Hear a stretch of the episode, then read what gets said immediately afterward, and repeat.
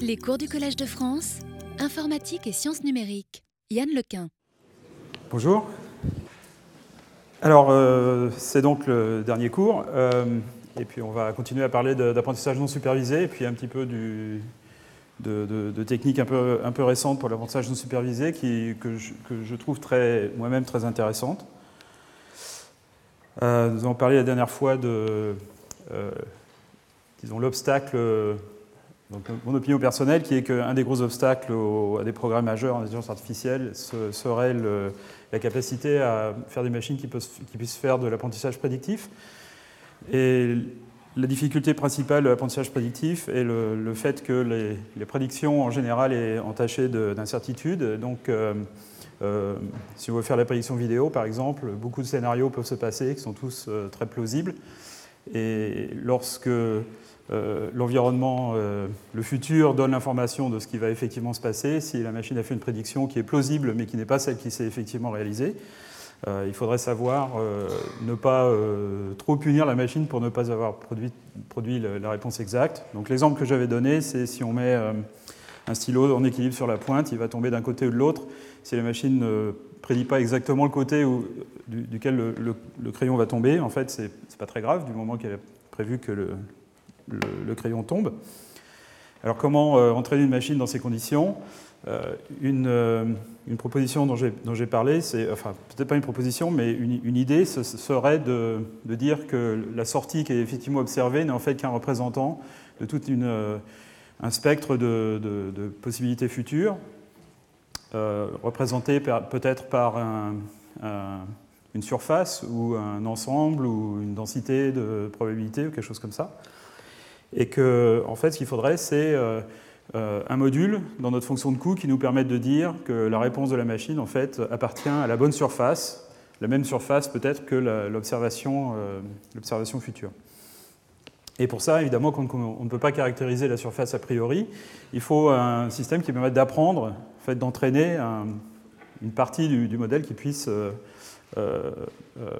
être entraîné à, nous donner l'information si on est sur la bonne surface. Euh, alors je reviendrai un petit peu là-dessus. Pour l'instant, euh, euh, on s'était arrêté la dernière fois sur les histoires de, codage parcimonieux.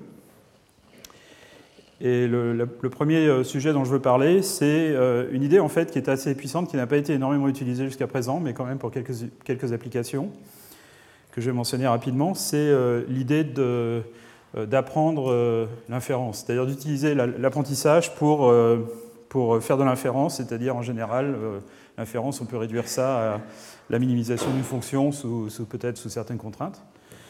Euh, alors on va prendre le cas particulier du codage euh, parcimonieux. Alors, le codage parcimonieux, si vous vous en rappelez, c'est l'idée d'avoir un, de, modéliser un vecteur une image, un patch d'une image ou quelque chose de ce genre, par une combinaison linéaire d'un petit nombre de, fonctions de base. Donc en fait, on prend euh, une matrice qu'on appelle une matrice, de dictionnaire, une matrice de décodage. On multiplie cette matrice par un vecteur dont on espère qu'il aura un petit nombre de composantes non nulles. Et, euh, à partir de ça, on essaie de reconstruire euh, une entrée. Et bien sûr, il y a des algorithmes d'apprentissage pour permettre d'apprendre cette matrice de dictionnaire. Alors la manière dont on fait l'inférence de ce, problème-là, pour ce problème-là, c'est qu'on prend l'entrée et pour trouver le vecteur à partir duquel on peut reconstruire l'entrée, on fait une minimisation qui est une somme euh, d'une fonction qui est une somme de deux termes. Un premier terme qui est une reconstruction, une erreur quadratique par exemple, donc la distance entre la reconstruction et le vecteur d'entrée.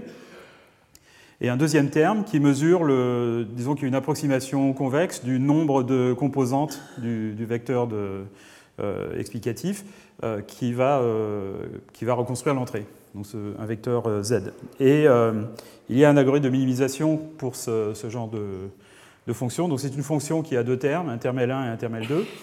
il y a eu beaucoup de propositions sur les meilleures manières de, de, minimiser ces fonctions. Il y a plein de codes open source, en particulier un qui est très utilisé qui s'appelle SPAMS, SPAMS, qui a été produit par Julien Méral de l'INRIA à Grenoble. Et euh, ce code est très efficace et permet de faire cette euh, minimisation L1, L2, donc de, trouver le vecteur, qui, euh, le vecteur parcimonieux qui reconstruit, qui reconstruit un vecteur particulier linéairement. Alors, un des, algorithmes les plus utilisés pour, pour l'inférence, c'est-à-dire pour calculer ce vecteur z, en l'occurrence, qui, étant multiplié par une, une, matrice de dictionnaire, va reconstruire l'entrée, c'est ce qu'on appelle l'algorithme ISTA, ça veut dire Iterative Shrinkage and Thresholding Algorithm, qui est c'est euh, euh, Boole et, Tebus, donc ça, remonte à assez loin. Et ce sont euh, des, méthodes distales d'optimisation. Je passe les détails, mais en fait, c'est un algorithme de ce type-là. Donc on part, on part d'un vecteur Z, à partir duquel on, veut reconstruire le vecteur Y en le multipliant par une matrice WD. Donc ça, c'est une reconstruction. Ça, c'est le vecteur de données. Et ça, en fait, c'est un terme d'erreur qui mesure le vecteur d'erreur en fait, entre la, donnée à reconstruire et la reconstruction. Et ce terme-là, en fait, est un espèce de gradient du, euh, de la, euh, du, terme de reconstruction de, la distance euclidienne entre euh, WDZ et Y. et ça, c'est, disons, pas autre chose qu'un algorithme de gradient, en fait, pour, minimiser ça. Mais bien sûr, il y a le terme L1 qui mesure la, somme des valeurs absolues des, des euh, composantes de Z qu'il faut aussi minimiser. Et pour faire ça, euh, on applique une itération euh, très simple, en fait une, opération très simple dans l'itération qui consiste à, comment dire, rapetisser toutes les composantes de Z. C'est-à-dire on les fait passer par une fonction qui a, qui a cette tête-là, donc, qui, donc si 0 est ici, euh, elle, rapproche toutes les valeurs négatives de 0 en leur rajoutant une constante, et elle rapproche les valeurs positives de 0 en leur soustrayant une constante. Cette constante est ce, nombre ici, euh, euh, lambda sur L, dont je ne vais pas détailler le détail, enfin le, calcul, mais disons que c'est une espèce de pas de gradient, et, les différences entre ces divers algorithmes en fait, dépendent essentiellement de la manière dont on calcule ces, constantes. Euh, lambda, en fait, est la constante qui, euh, multiplie le terme L1 dans la, dans la fonction de coût. Alors, euh, si, on, si, on, fait tourner cet algorithme jusqu'à convergence, on se retrouve avec le z qui minimise la somme du coût quadratique de reconstruction, donc le, carré de cette, enfin la norme au carré de cette différence, plus le terme L1 qui est le, la, somme des valeurs absolues des composantes de z. Et on peut voir ça en fait comme une espèce de réseau récurrent. Conceptuellement, on prend Y, euh, on multiplie par une matrice WE qui est définie de, cette manière-là, 1 sur LWD, euh, en fait transposée. Ensuite, on, passe par, cette fonction de, comment dire, de, shrink, enfin de diminution, euh, de, rapprochement vers 0. Et puis on multiplie par une matrice S qui est définie de cette manière-là, et si, on substitue euh, WE, et w, euh, enfin, WE et S par leur valeur, on obtient cette itération-là euh, dans cette expression. Donc cette expression en fait représente ce petit graphe en termes de blocs. Donc Y multiplié par WE, shrink, multiplié par S, et puis on continue cette itération jusqu'à jusqu'à convergence. Cette chose-là. On peut voir ça comme un, une espèce de réseau récurrent.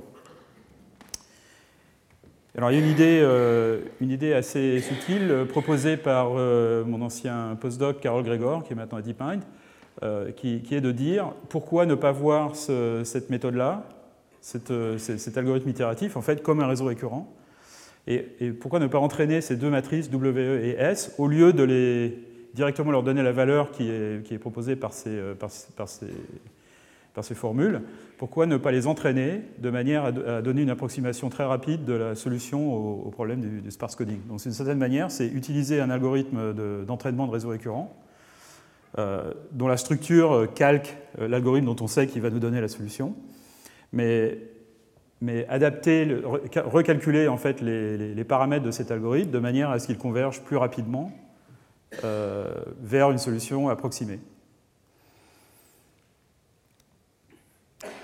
Alors évidemment, pour euh, un réseau récurrent, pour l'entraîner, on le déplie dans le temps, euh, comme, on a vu ça dans les semaines passées. On le déplie dans le temps et puis on, l'entraîne simplement par rétropropagation avec la condition, bien sûr, que cette matrice S doit être la même à tous les instants. On peut faire ça, on peut la déplier deux fois, trois fois, quatre fois, cinq fois. Donc si on, pense qu'on peut se permettre de faire l'itération trois fois, on va déplier trois fois et on va entraîner le système à produire la meilleure approximation en trois itérations de, la solution du, euh, du codage parcimonieux. Et alors bizarrement, ça semble un petit peu magique, mais ça marche très bien. C'est-à-dire que si on prend l'algorithme euh, Fast Iterative Shrinkage and Thresholding, euh, ici le 4x représente le taux de, de, comment dire, euh, surparamétrisation, c'est-à-dire la, c'est la dimension, de, la dimension de z par rapport à y, c'est-à-dire ici la, z est 4 fois plus grand que y, donc il y a, il y a beaucoup plus de dimensions que nécessaire. ici, z a la même taille que y, c'est un problème beaucoup plus simple parce qu'il n'y a pas de, compétition entre les composantes de Z pour savoir lesquelles vont, être activées. Disons, prenons l'exemple des, des 4 fois. Si on, si on, applique l'algorithme fast, fast, lista, en, en, cette itération, on obtient une erreur de reconstruction qui est de, cet ordre-là, bon, dans des unités un petit peu arbitraires ici. Et avec, euh, euh, en entraînant les, matrices sur les mêmes données, euh, on obtient des erreurs beaucoup plus faibles euh, particulièrement après une ou deux itérations même. Euh, et ça semble un peu magique, c'est-à-dire comment est-il possible qu'en apprenant des, matrices, on arrive à donner une euh, solution approximée, une meilleure solution approximée d'un problème plus rapidement qu'avec l'algorithme de gradient le plus rapide qu'on connaisse. Et la raison, en fait, est intuitivement probablement relativement simple à comprendre, peut-être théoriquement beaucoup plus compliqué, mais c'est que euh, ce système est entraîné à donner la solution que pour euh, un certain type de données. C'est-à-dire que là, euh, en l'occurrence, on essaie de reconstruire des, morceaux d'images aussi bien que possible. Donc les, pages d'images, en fait, ne sont pas des, vecteurs aléatoires, ce sont des vecteurs très organisés. Et en fait, il se peut très bien qu'il y ait une combinaison de, matrices WE et S qui marche très bien pour ce type de données, mais qui ne soit pas particulièrement bon pour la totalité de l'espace. Alors l'algorithme euh, ISTA est général, c'est-à-dire qu'il va trouver la solution dans n'importe quelle euh, situation, quel que soit le vecteur d'entrée, alors que celui-là a été entraîné en fait, à donner la bonne solution que pour des, patchs d'images naturelles. C'est comme ça qu'on peut avoir un gain, en fait, cette espèce de, free lunch, comme on dit en anglais, quoi, de déjeuner gratuit, euh, où on obtient des, solutions approximées plus rapidement, un, problème d'optimisation euh, qui euh, euh, normalement requierait plus, de, plus de temps. Alors ce genre de, méthode, il, y a, plusieurs variantes de, ce, de cette méthode dont je ne vais pas parler, mais ce, genre de méthode, en fait, est, très utile pour certains types de traitements de signaux, particulièrement si on veut utiliser le, euh, le, codage parcimonieux, mais quand même avoir des propriétés de temps réel. Euh, donc un, étudiant de, Guillermo Sapiero à l'université de, Minnesota, euh, qui s'appelle Pablo Sprackman, a utilisé ce genre de méthode pour faire la séparation de sources. Donc, par exemple, une discussion avec plusieurs personnes qui se parlent les unes par-dessus les autres, ou de la musique avec plusieurs instruments qui jouent. Et en fait, avec ce genre de méthode, on peut séparer les signaux qui sont, euh, qui sont mélangés relativement bien. Et en temps il y a une démo qui, tourne sur un, ordinateur portable qui est assez, euh, assez impressionnante. Ce qui fait que ce Palo Sprackman en question euh, est maintenant postdoc dans mon labo à NYU. Et a continué à travailler sur certaines de ces méthodes-là aussi, un petit peu dérivées des mêmes idées pour produire des images de super résolution. donc, par exemple, transformer une euh, vidéo euh, de, résolution naturelle en une vidéo de plus, haute résolution.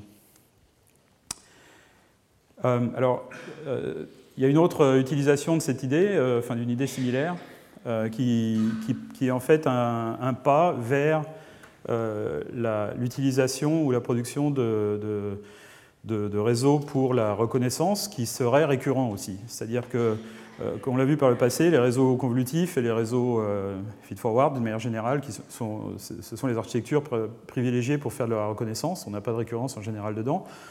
Très souvent, on utilise la récurrence quand on a des, données séquentielles dont la longueur n'est pas euh, a priori bornée et qu'on a besoin de se rappeler de, données assez loin dans le futur. Mais en fait, on peut très bien imaginer qu'on veuille des, connexions récurrentes dans un réseau qui par ailleurs on utilise pour une, tâche feed-forward.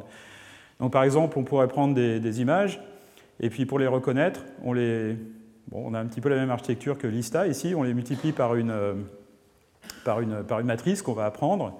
Et puis on va passer ça par une rectification, donc une relue, hein, très similaire à ce qu'on a dans les réseaux classiques. Et puis encore une autre matrice. Et puis on va ajouter ça à la, valeur suivante. On va appliquer une relue encore, une fois, et puis peut-être répéter ce, module plusieurs fois euh, en, partageant la matrice, donc qui correspondrait en fait à un réseau récurrent déplié. Donc au lieu d'avoir une couche, en fait, c'est comme si on avait une couche qui ferait le, traitement normal d'un disons d'un réseau euh, convolutif ou un réseau euh, feed-forward, mais cette couche a une, connexion vers elle-même à travers cette matrice S qui permet de raffiner le, résultat. Et en fait, quand vous réfléchissez un petit peu à l'architecture des, réseaux convolutifs récents qui, battent des records, euh, ceux qui ont 150 couches. En fait, ces 150 couches euh, sont, toutes différentes, mais euh, d'une certaine manière, on peut voir ça comme une espèce de réseau récurrent déplié, qu'on a explicitement déplié et qu'on ne considère pas comme un réseau récurrent.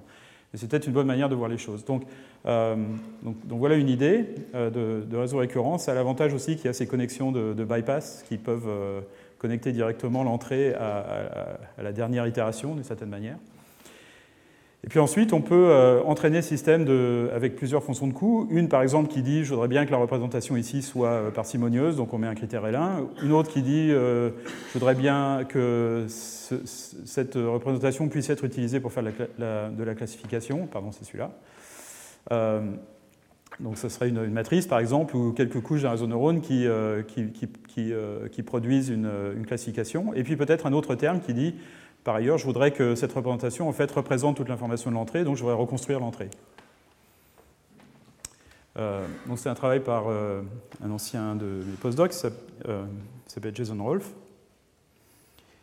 Et en fait, ça marche bizarrement bien. Enfin, il y a des propriétés intéressantes qui se passent dans ce, dans ce système, ce qui fait que le, système produit des, représentations des, entrées qui sont en fait des représentations parcimonieuses, c'est-à-dire une somme pondérée de, euh, en faible nombre de, termes. Donc, par exemple, euh, euh, ce sont ici les, fonctions de base qui, permettent de reconstruire un, chiffre particulier de la base MNIST. Là, c'est entraîné sur MNIST, c'est un réseau complètement connecté à chaque couche. Et ça, c'est la, reconstruction progressive de, de, ce chiffre. Et ce qui se passe, en fait, c'est que le système part d'un espèce de prototype interne du, du 6, qui est un petit peu représenté par ce, prototype qui est présent dans, la, matrice de reconstruction. Et ensuite, euh, euh, au fur et à mesure qu'on rajoute les, euh, composantes avec des coefficients de, moins en moins grands, ce prototype se transforme en fait en, la, forme qui, a été donnée en entrée et qui doit être construite.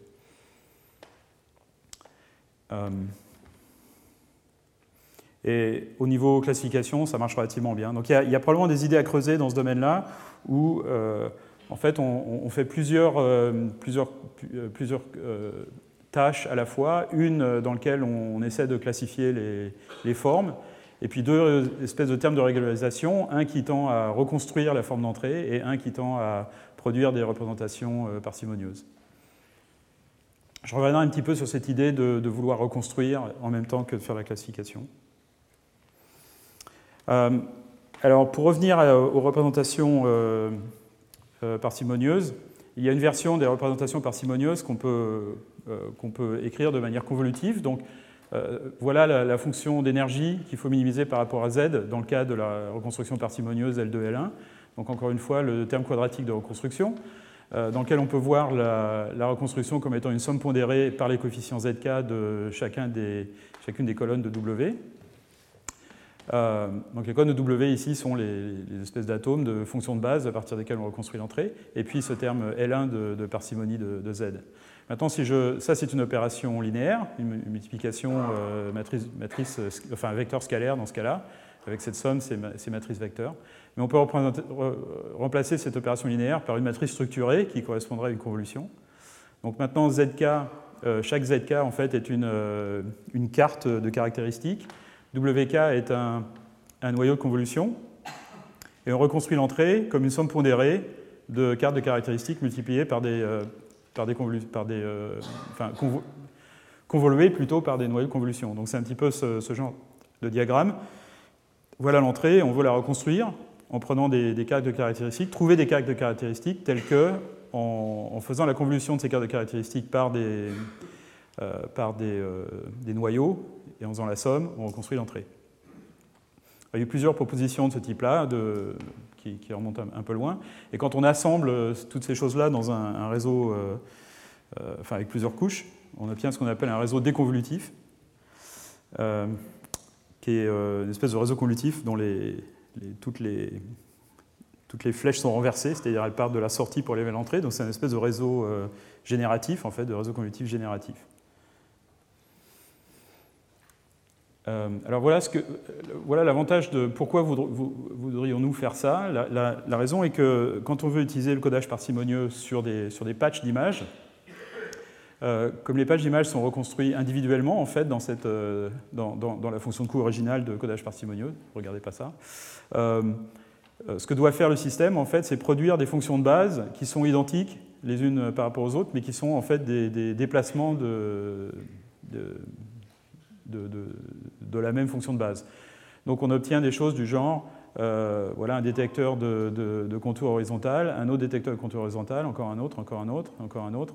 Ils sont tous euh, très similaires, mais ils sont à des endroits différents parce que le système doit reconstruire un patch. En fait, il est entraîné pour reconstruire un patch. Alors c'est un peu, euh, un peu dispendieux, c'est pas, pas très efficace parce qu'en fait, le système doit, doit produire plusieurs copies des mêmes fonctions de base. Alors si on, passe à la version convolutive, donc là on a une version d'un filtre, enfin d'une fonction de base pour chaque, chaque position sur une, grande image. Le système n'a pas, besoin de produire des versions décalées euh, euh, du, fil, puisqu'elles sont déjà là dans la, nature convolutionnelle, en fait, convolutive du, euh, de l'opération. Et en fait, ce qui se passe, c'est que le système peut dépenser ses, ses, ressources à produire des, des, filtres qui sont beaucoup plus divers. Au lieu d'avoir des versions décalées du même filtre de, fois multiples, en fait, il a des, des, fils beaucoup plus divers. Donc ça, ce sont les fils qu'on obtient quand on fait cet apprentissage convolutif. Et au lieu d'avoir simplement des détecteurs de contour orientés, on obtient des euh, détecteurs de, de, fin de contour, des croix, des, euh, coins, euh, des, ce qu'on appelle des gratings, etc. etc. Donc c'est beaucoup plus divers. Ce serait bien si ça aidait à faire la reconnaissance. c'est pas clair que ça aide beaucoup. Mais bon, c'est utilisé dans certains cas. Donc euh, voilà un autre exemple, quand on entraîne euh, avec des, images, euh, des pages d'images naturelles, enfin des, morceaux d'images naturelles, avec du sparse coding convolutif. donc si on n'a que une... donc là en fait on montre les coefficients de l'encodeur et du décodeur. Donc si on n'a que, deux filtres, en fait, ça nous donne des filtres très simples, en fait, center surround. Avec quatre filtres, on commence à avoir des filtres orientés, bipolaires, verticaux, horizontaux. Avec 8 filtres, euh, enfin avec 16 filtres, on, 8 filtres, on commence à avoir pas mal de diversité, 16 filtres euh, encore plus, center surround, euh, enfin disons chapeau mexicain, contour orienté, etc. Et puis plus on augmente le nombre de fils, plus on obtient une grande diversité dans les fils qui sont appris par ce, cet algorithme. En fait, pour être strictement correct, cet algorithme en fait n'est pas exactement le codage parcimonieux, mais c'est ce qu'on appelle predictive sparse decomposition. Euh, de manière convolutive. Donc la fonction de coût qu'on minimise, en fait, c'est une espèce d'auto-encodeur euh, parcimonieux dans lequel il y a euh, un encodeur qui prend l'entrée, qui fait la convolution de cette entrée avec plusieurs filtres convolutifs, qui passe ça par une non-linéarité, une rélue par exemple. Ensuite, on, calcule la distance entre ça et la, variable cachée qui, à partir duquel on va reconstruire l'entrée. Et puis il y a un deuxième terme qui est l'erreur de reconstruction. Donc euh, voilà l'entrée, et puis voilà sa reconstruction, passée par aussi des filtres convolutifs qui ne sont pas nécessairement les mêmes que ceux-là. Donc c'est ceux dont on sert pour la reconstruction. Et puis en plus un terme de, parcimonie. Euh, il y a une contrainte aussi sur le fait que la norme des colonnes de, cette, de, ce dictionnaire en fait doivent être limitées euh, à l'intérieur d'une sphère de, diamètre 1 par exemple, enfin de, rayon 1. Enfin peu importe en fait le rayon, c'est arbitraire. Euh, et donc, euh, la procédure d'apprentissage, c'est qu'on prend euh, un point de données x, on calcule le z qui minimise la somme de tous ces termes. Donc, c'est d'une part le terme qui, reconstruit bien l'entrée, mais aussi qui ne, se, qui ne dévie pas trop de ce qu'a prédit l'encodeur. Donc, ça, c'est un encodeur qui essaie de prédire la valeur de z. Donc, ça correspond un petit peu à l'exemple dont je vous ai parlé précédemment, où on a en fait un, encodeur qui, essaie de prédire le, vecteur euh, parcimonieux qui va, à partir duquel on peut reconstruire l'entrée. Donc c'est une version simplifiée de, l'ISTA dont je parlais précédemment. donc on, trouve le Z qui minimise cette énergie, et ensuite, une fois qu'on a ce Z, on modifie les WK de manière à minimiser cette erreur, et on modifie les ZK de manière à minimiser cette erreur, d'accord, par un, pas de gradient stochastique. Et là, c'est très simple parce que Z, en fait, devient une espèce de, cible, de target pour le, pour, euh, pour l'encodeur. Alors on peut utiliser ce genre de méthode pour pré-entraîner des réseaux convolutifs, et c'est une méthode qui a eu un petit peu de succès euh, juste avant le, disons 2012 et l'avènement d'ImageNet, à l'époque où les bases de données étaient encore très petites, euh, ou, à l'époque où les, bases de données n'avaient, que relativement peu de classes, en fait, donc par exemple la détection de piétons dans les images, euh, on n'a que quelques milliers d'exemples dans une base de données typique, et puis le, nombre de catégories n'est que de deux, puisque c'est piéton ou non piéton. Donc ça, utiliser l'apprentissage supervisé dans ce genre de situation avec un gros réseau convolutif, ça ne marche pas très bien.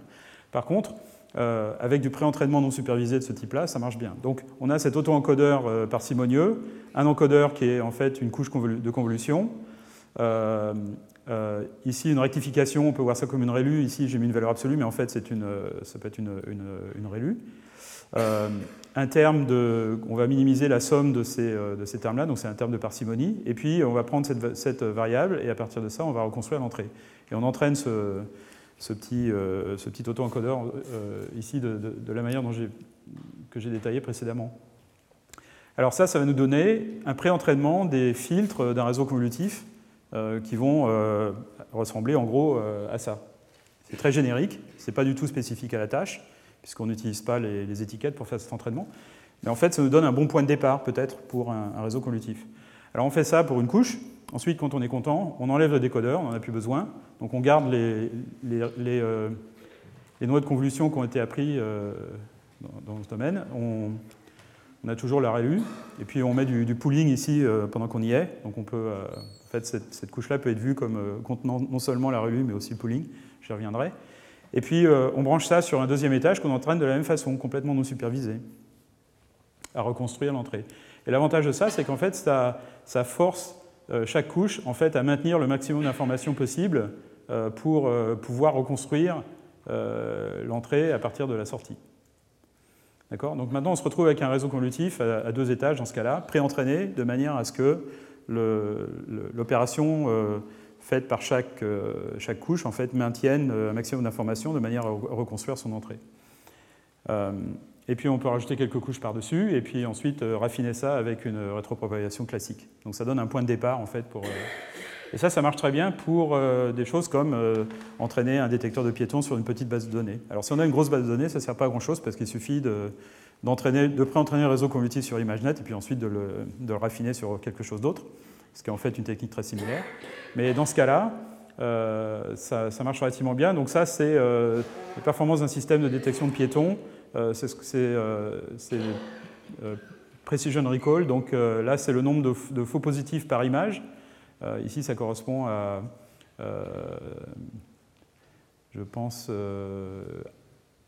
un faux positif par image. Et puis ici, c'est euh, le nombre de piétons qu'on rate en fait dans l'image. Euh, et euh, donc ça, c'est tout un tas de systèmes d'architectures différentes qui sont en général pas des réseaux convolutifs. En fait, aucun d'entre eux ne, le sont. Et puis ça, c'est un réseau convolutif entraîné purement supervisé. Et ça, c'est un réseau convolutif pré-entraîné de manière non supervisée, ensuite raffiné de manière supervisée. Donc ça, ça fait passer du milieu du peloton à un système qui est en tête. Donc ces résultats datent de de, plusieurs années maintenant, en fait, de 2011 ou quelque chose comme ça. Depuis, les bases de données sont devenues plus grosses. Il y a d'autres systèmes qui ont fait des progrès sur ces choses-là. Mais, euh, ça donne une idée de l'avantage que peut procurer cet apprentissage non supervisé. Donc il y a peut-être un, espoir. Bon, après ça, à partir du moment où des bases de données comme ImageNet ont été disponibles, ce genre de méthode en fait est tombé un petit peu en désuétude, euh, parce qu'on en a beaucoup moins besoin. Euh, mais, ça va revenir avec l'argument dont j'ai parlé la, dernière fois.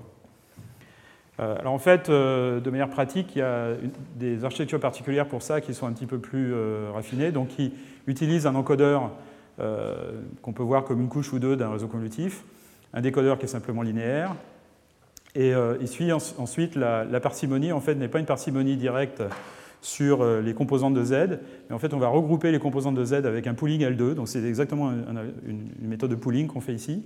Et ensuite, on va calculer la somme des activations des, unités après le pooling. Donc il y a une couche de pooling dans le, dans le système, qui est un pooling L2 en l'occurrence, mais bon, ça marchera avec un max.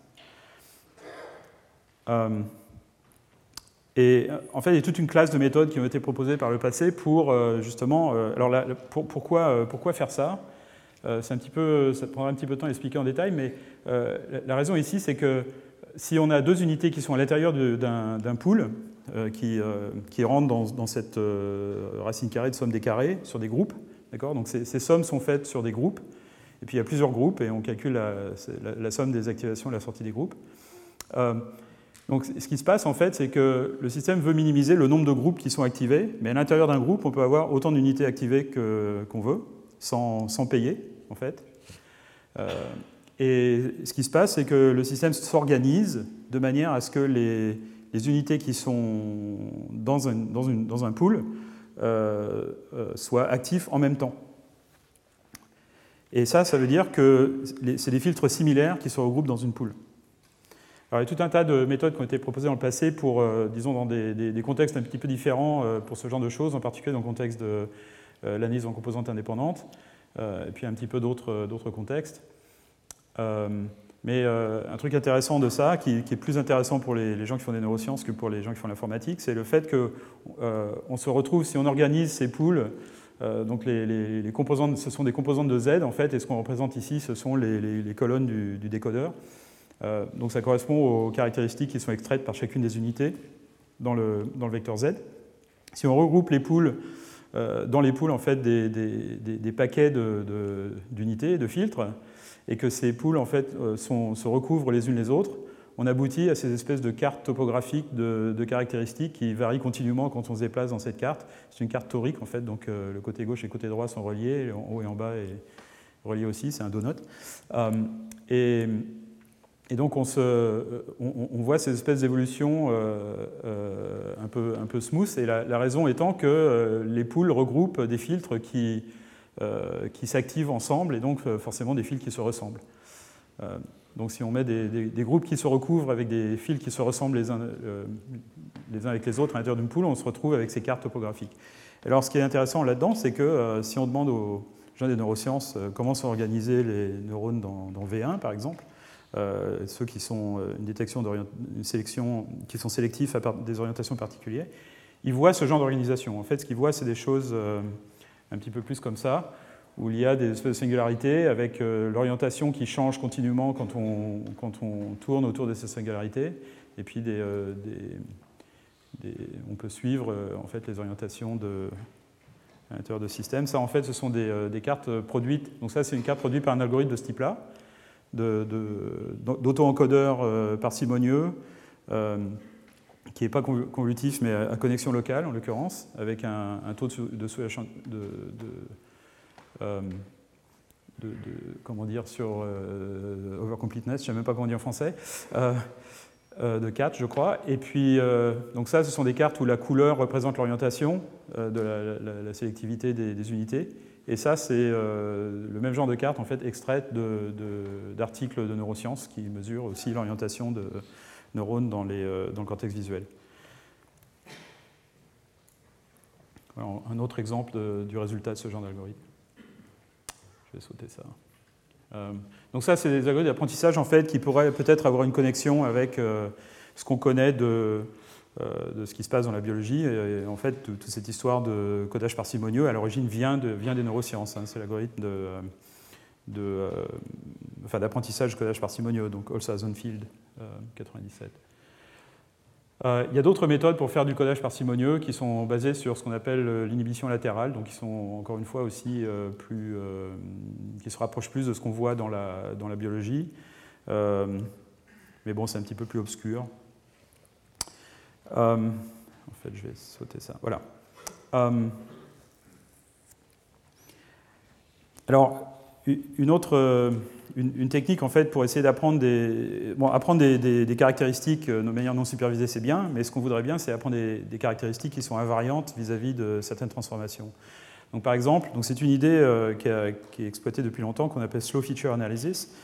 Et il y a quelques années, mes, mon postdoc Carl Gregor, qui est à dont j'ai parlé précédemment, qui avait travaillé sur Lista, a eu l'idée en fait d'entraîner un auto-encodeur à prendre non pas une image, mais une série d'images d'une vidéo, et à dire euh, je vais produire deux vecteurs de caractéristiques à partir de, disons, trois, trames euh, successives d'une vidéo. Une qui va être censée représenter le contenu de, de, l'image. On peut supposer que dans trois trames successives d'une vidéo, en fait, le contenu ne change pas beaucoup. Et une autre qui est censée représenter la position des objets dans cette image. Et ça, bien sûr, ça va changer à mesure que les objets bougent euh, dans les trames.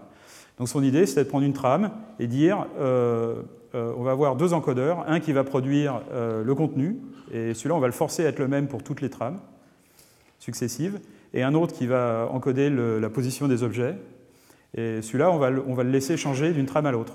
Alors le problème, bien sûr, c'est que si on fait ça comme ça, le, système va complètement ignorer cette partie, alors bien sûr, il y a une autre, euh, une autre composante à ça, c'est qu'on va prendre euh, le résultat ici et les repasser dans un décodeur pour reconstruire les, trames d'entrée. Donc c'est un auto-encodeur. Euh, mais bien sûr, si on fait ça, en fait, le système va complètement ignorer cette partie du réseau et va juste faire passer l'information directement par là. Donc il faut mettre une contrainte sur ces composantes pour, pour que la quantité d'informations qui passe par elles en fait, soit limitée, donc contrainte de parcimonie par exemple. Euh, donc on va s'arranger pour que ces, euh, euh, caractéristiques ici, sont, enfin ces vecteurs soient, parcimonieux et très peu de composantes non nulles. Et on va entraîner ça comme un, auto-encodeur un auto-encodeur parcimonieux avec ses contraintes sur ces codes. Alors il y a une petite ruse ici, c'est que durant la reconstruction, on va en fait calculer un produit terme à terme du, vecteur de caractéristiques ici obtenu à partir du code interne euh, à travers une, matrice, euh, avec chacun de ces, de ces deux-là. C'est-à-dire que euh, la reconstruction d'une image, en fait, est le produit terme à terme de la reconstruction à partir de, des localisations d'objets, si vous voulez, multiplié par l'identité de l'objet. Et donc ça, ça permet de, tirer parti d'une espèce de compositionnalité de la position et de la nature d'un objet. Donc par exemple, si on a des détecteurs de forme d'objets et puis des, euh, détecteurs qui mesurent la taille de chacun, des objets, euh, si on active euh, celle qui dit c'est taille moyenne et puis on active le cercle en faisant la multiplication terme à terme de ces, de ces deux vecteurs, on va obtenir un cercle de taille moyenne. c'est la seule unité qui va s'activer. Euh, donc il y a cette idée d'unité multiplicative en fait ici qui est assez intéressante. Et, ça marche très bien, c'est-à-dire qu'on se retrouve avec des, détecteurs qui détectent euh, une caractéristique particulière, par exemple euh, un contour horizontal, sans se soucier de la position. Donc ça c'est du côté de ce code ici. Et là, ce qu'on montre, en fait, c'est les, les, caractéristiques de bas niveau qui activent euh, une, unité ici qu'on peut voir comme une espèce d'unité complexe, donc euh, après pooling, hein, d'une certaine manière, mais il n'y a pas de pooling. Euh, et, donc toutes ces, toutes ces caractéristiques sur l'entrée, en fait, quelle que soit leur, position, en fait, vont activer cette feature particulière dans, le, dans ce qu'on appelle le what, c'est-à-dire le, le, contenu.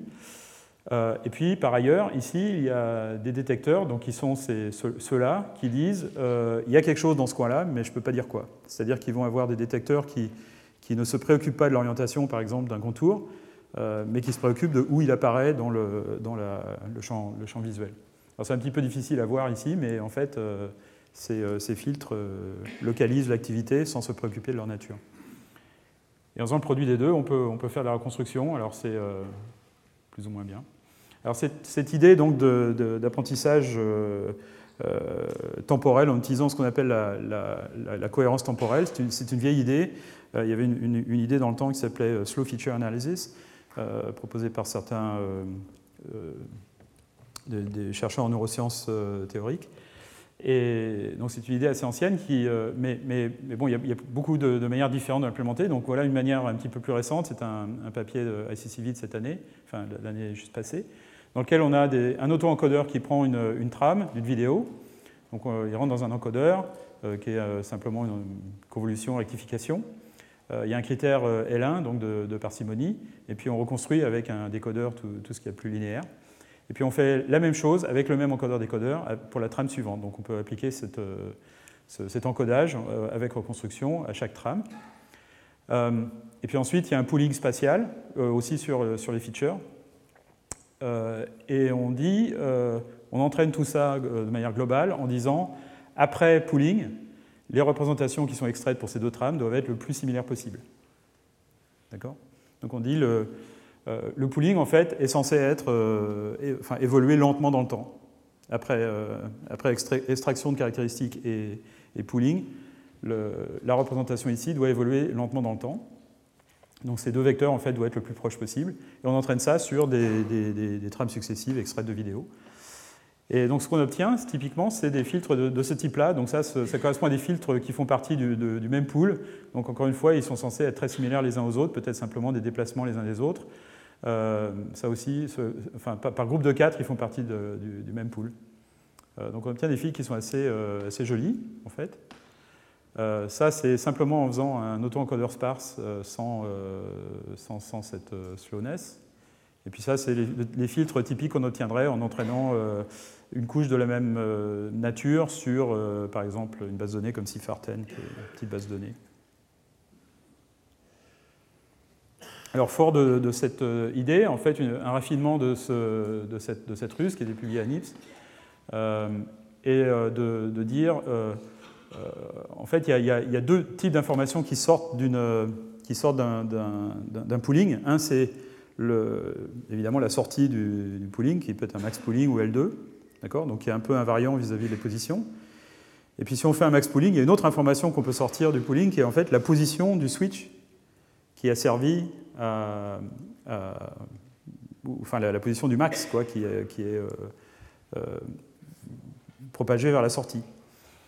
Euh, et donc on peut avoir une espèce de séparation du, quoi et du où c'est-à-dire du contenu, qui est la sortie du pooling, indépendant de la position. Et puis la, position du switch, qui est la position du max, en fait, ça c'est la position en fait, de, l'objet qui nous intéresse, mais indépendamment de sa nature.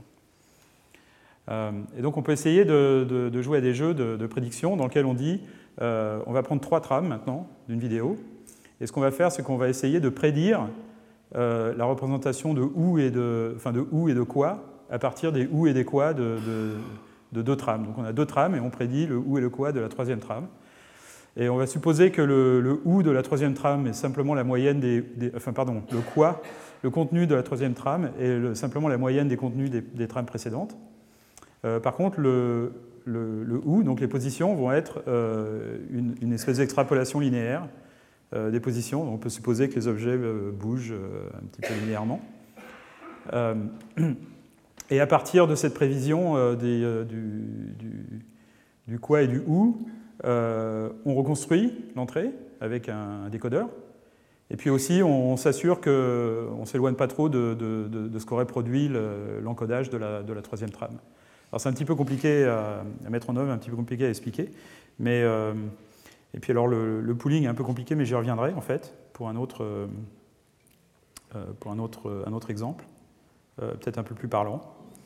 Et on obtient aussi, euh, dans, ce cas-là, des, filtres euh, assez, euh, assez amusants, dans lesquels les, poules encore produisent des, des, caractéristiques qui sont très similaires les unes aux autres à l'intérieur de chaque poule, qui sont, disons, des, versions déplacées de, chaque filtre. Là, si les poules se recouvrent, on a une espèce d'évolution. Donc, donc, là, c'est une, une, topologie simplement linéaire. Euh, à une dimension. Donc on se retrouve avec une évolution relativement lente en fait, de la nature des, des, filtres. Ça marcherait probablement mieux en deux dimensions.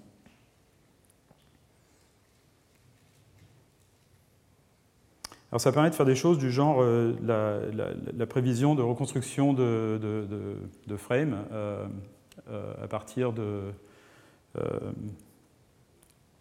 donc on peut entraîner un système comme ça, par exemple, sur des images de ce type-là, qui contiennent des objets qui ont été tournés un petit peu dans toutes les, euh, dans toutes les positions. Et puis euh, ensuite, euh, essayer de faire la, prévision, l'interpolation de, vues pour reconstruire des, des, vues un petit peu tournées. Alors ça, c'est avec des réseaux qui sont très, qui sont pas profonds du tout.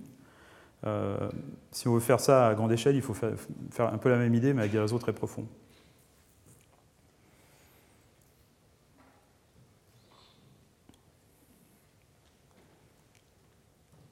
C'est un petit peu difficile à visualiser, mais bon, on peut reconstruire en fait des vues qui n'ont jamais été vues à partir de, la modification de ces, paramètres de pose.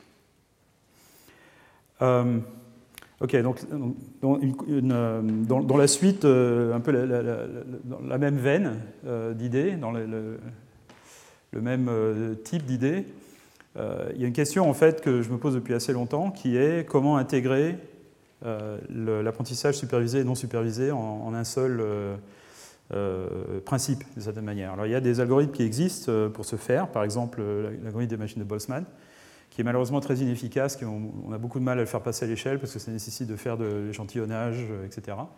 donc ça marche pas très bien. Bon, c'est un peu une blague, là, c'est pas 1893, hein, c'est 1983, mais Jeff Hinton n'est pas si vieux, mais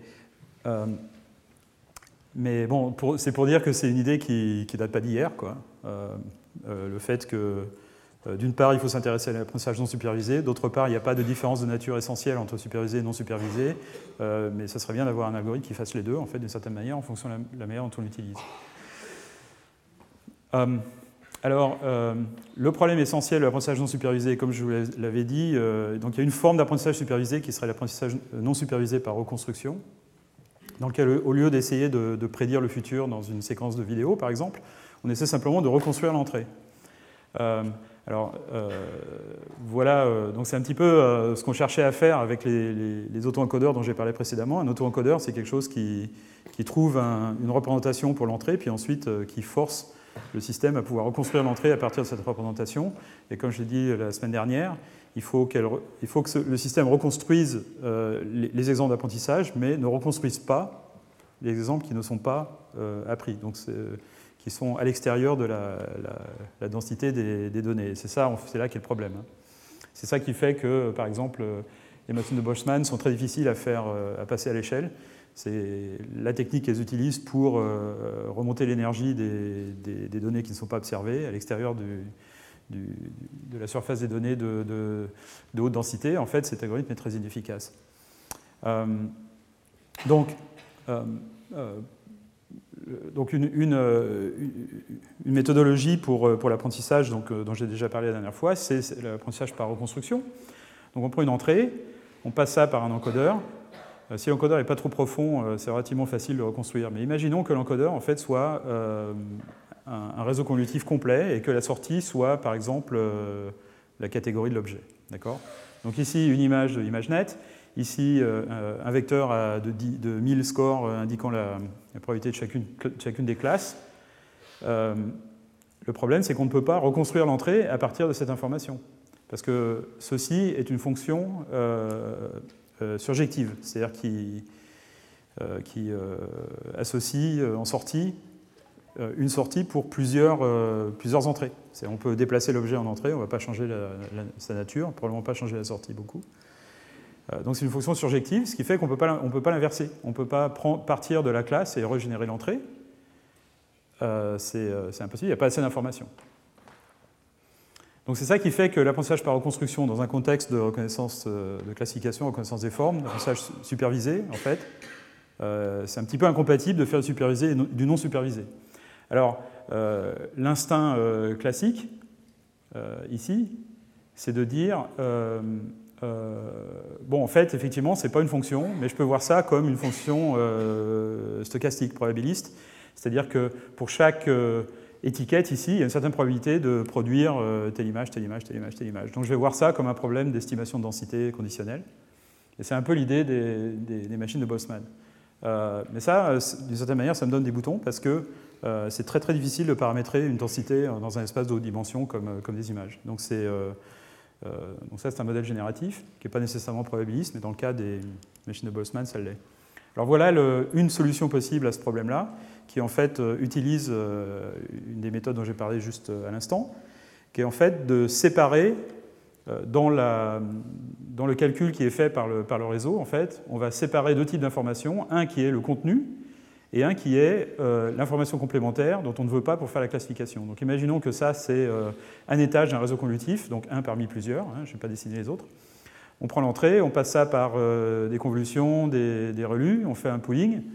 après le pooling, bien sûr, on a oublié l'information sur la position. Et ce qu'on va faire, c'est qu'on va garder cette information complémentaire. Et à la reconstruction, bien sûr, il n'y a pas assez d'informations dans le contenu pour reconstruire, mais comme on a gardé cette information d'instanciation, enfin les, positions des objets par exemple, ou des, caractéristiques, on va pouvoir faire du, du, dépooling et puis repasser ça par des, des, filtres de reconstruction et reconstruire l'entrée. Euh, donc l'idée ici n'est pas d'éliminer l'information pour faire de la reconnaissance invariante, mais en fait de factoriser euh, les, facteurs explicatifs de l'entrée en, d'une part, les données qui représentent le contenu, d'autre part, les données qui, représentent les, paramètres d'instanciation, comme la position des objets, choses comme ça, position des caractéristiques. Euh, alors c'est aussi une idée qui, donc, Carl Gregor avait eu un petit peu cette idée. Marc Aurelio Anzato, un de mes anciens étudiants, qui était étudiant à NYU, il est maintenant à Facebook, avait aussi une, idée, enfin avait travaillé sur une idée similaire avec du max pooling. Euh, qui marchait assez bien, mais bon, à l'époque, c'était un petit peu difficile de faire des, expériences systématiques. Et cette idée, en fait, d'avoir des, unités qui, euh, dynamiquement euh, choisissent des, endroits dans l'image et on maintient cette information, en fait, remonte à très loin. Il y a des idées de Jeff Hinton et Rich Zemmour, qui est un de ses étudiants, Christophe van der Malsburg en, Allemagne, avaient parlé de concepts un petit peu similaires, mais disons beaucoup plus abstraits. Alors voilà comment ça marche. Euh, donc on remplace le pooling. Le pooling et le unpooling en fait marchent de la façon euh, suivante. Euh, donc il y a des implémentations de ça en, torche.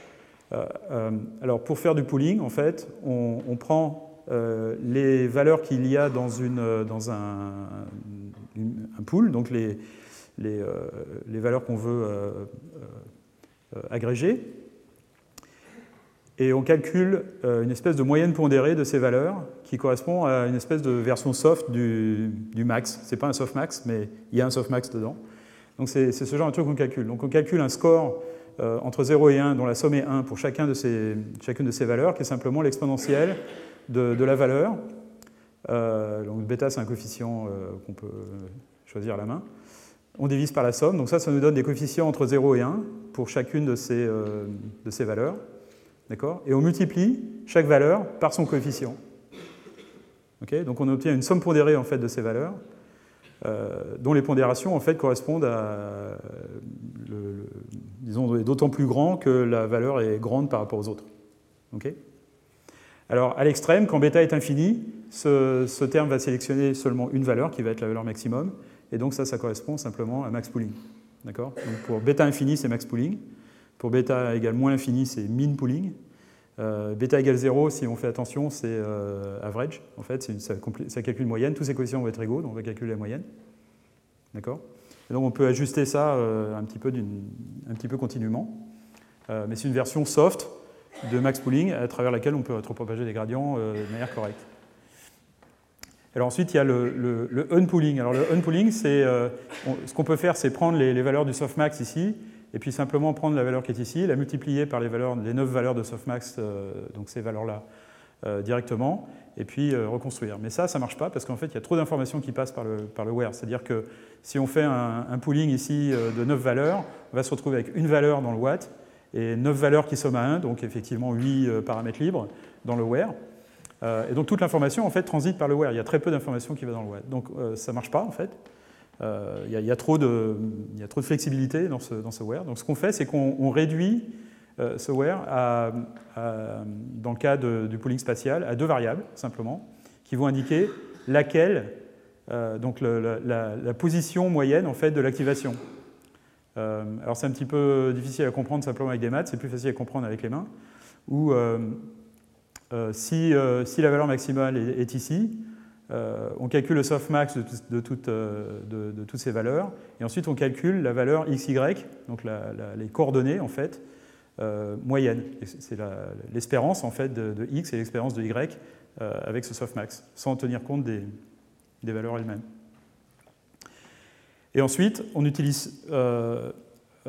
fait comme si en fait toute l'activité était regroupée autour de, cette position moyenne, et c'est comme ça qu'on fait le, le unpooling. Donc en fait, ici, au lieu d'avoir, euh, si on fait du pooling spatial, au lieu d'avoir 9 euh, valeurs dans ce cas-là, on aurait euh, deux valeurs, une coordonnée x, une coordonnée y. Et ce que fait le pooling, c'est qu'il peint la valeur qui vient d'ici à l'endroit dans, dans, le champ récepteur, à cet endroit-là, qui est déterminé par ce, par ce where. Donc c'est beaucoup plus compact. Alors ça a l'autre avantage que du coup, cette carte devient parcimonieuse, éparse, puisqu'il n'y a, qu'une valeur par bloc qui est, écrite dans le, unpooling.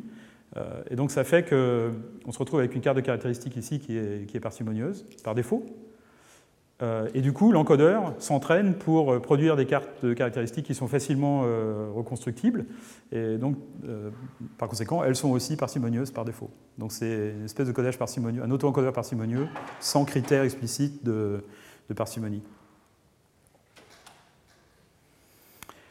on peut prendre ces petits auto-encodeurs avec séparation Wattware et puis les empiler les uns au-dessus des autres. Et on obtient une architecture dans laquelle on fait convolution, euh, ReLU, pooling, on sépare le, where, euh, ça nous produit des cartes de caractéristiques, etc., etc. Donc ça, c'est un réseau convolutif tout à fait traditionnel. Ça, c'est ce qu'on appelle un réseau déconvolutif, donc la même architecture, mais avec les, flèches qui vont dans l'autre sens. Et on remplace le pooling par le unpooling. les, les, noyaux de convolution sont différents dans un sens et dans l'autre. Et à chaque couche, en fait, on met un coup L2 ou cross-entropie, euh, pour, euh, pour la reconstruction. Donc en bas, c'est une reconstruction effective. Au milieu, c'est une reconstruction des, caractéristiques intermédiaires. Et puis en haut, c'est simplement une erreur de classification. Alors si euh, l'avantage de ça, c'est qu'on peut utiliser ce système pour l'apprentissage supervisé ou non supervisé de manière aussi, aussi pratique. Donc si on a un, un exemple supervisé, on dit on met une entrée, on calcule la sortie, et puis ici on donne la sortie désirée, et puis on a un coût qui est supervisé ici, on peut faire une retropropagation là et puis apprendre.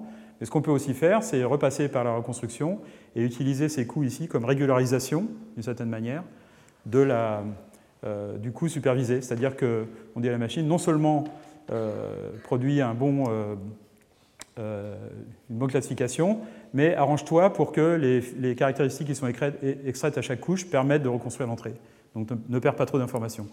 Et ça, ça peut présenter un intérêt quand, par exemple, on veut euh, par la suite entraîner la machine à reconnaître des catégories sur lesquelles elle n'a pas été entraînée au préalable. Donc elle essaie de, maintenir l'information autant que possible. Euh, si on a un exemple qui n'a pas d'étiquette, euh, à ce moment-là, on prend l'entrée, on passe par le réseau ici, on copie cette sortie ici, là-dedans, et on repasse par ce réseau-là. Et là, ce qu'on a, c'est un espèce d'auto-encodeur profond, avec des coûts de reconstruction à chaque couche, et on peut entraîner ça simplement comme auto-encodeur. C'est-à-dire non supervisé, on n'a pas besoin d'étiquette. Donc tout dépend de si. Euh, est-ce qu'on connaît la sortie désirée, auquel cas on la, force à prendre la bonne valeur, et si on ne la connaît pas, on la laisse euh, prendre la valeur qu'elle veut, c'est-à-dire la valeur qui est à gauche ici, et on reconstruit. Donc voilà un exemple de, système de classification statique euh, qui peut également être utilisé en apprentissage supervisé et non supervisé. Euh, et dans lequel on peut voir la reconstruction comme euh, une espèce de régulariseur, euh, et qui nous permet au fait d'utiliser des, exemples non, non étiquetés. alors ça, ça marche assez bien. Ça, c'est pour montrer en fait des exemples de reconstruction en utilisant du, du, unpooling à la place du upsampling. Donc, une grosse partie des réseaux déconvolutifs pour produire des images utilise du, du upsampling simplement à la place du unpooling, c'est-à-dire simplement euh, copie les valeurs pour obtenir une carte de plus grande résolution, puis ensuite on rajoute des couches derrière. Il y a pas mal d'exemples que, j'ai montrés qui utilisent ce genre de choses. Euh, mais en fait, euh, on n'obtient pas de très bonne reconstruction quand l'entrée peut, varier en position, parce que le système en fait, n'apprend pas vraiment à stocker la, position, puisqu'il est invariant. par contre, quand on fait du, unpooling, la manière dont je viens de le décrire, à ce moment-là, on peut reconstruire les, entrées relativement, bien, euh, euh, indépendamment de, ça. Même avec du pooling assez important de 16 par 16, on peut quand même reconstruire l'entrée. Donc c'est avec juste deux couches, ça.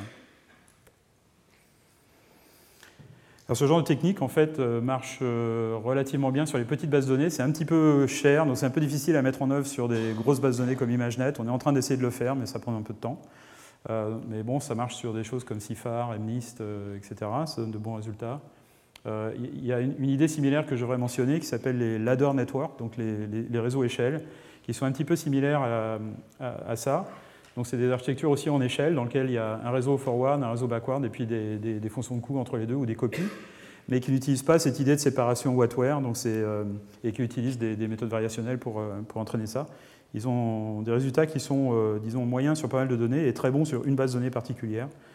Euh, et on ne comprend pas très bien pourquoi. Donc c'est cette, euh, méthode-là. qui écrase tout le monde en fait sur, sur MNIST, mais ils l'ont pas essayé sur autre chose, donc on ne sait pas si ça marche bien sur SVHN ou CIFAR10 ou ce genre de choses. Donc ça, obtient des bons, des bons taux d'erreur en fait sur, sur SVHN. Alors STL10, c'est un sous-ensemble de, d'ImageNet avec euh, seulement 10 catégories et avec relativement peu d'exemples d'apprentissage. Mais par contre, euh, on peut utiliser euh, beaucoup d'exemples qui ne sont pas étiquetés. Et, là, ça marche, ça marche relativement bien. En fait, il y a une autre méthode qui marche à peu près aussi bien, mais qui est très très différente. donc cette méthode-là, qui s'appelle Stacked Wetware Autoencoder, obtient 74% correct sur cette base de données-là, en utilisant les, les, 100 000 exemples euh, non, non, non, étiquetés. Il n'y a que 5 000 exemples d'apprentissage. Euh, et par contre, le même réseau convolutif entraîné purement supervisé sur la même base de données n'obtient que 57%. Donc ça améliore les performances euh, assez bien. Ok, donc je vais reparler d'apprentissage prédictif. ça va être le dernier sujet dont je vais parler.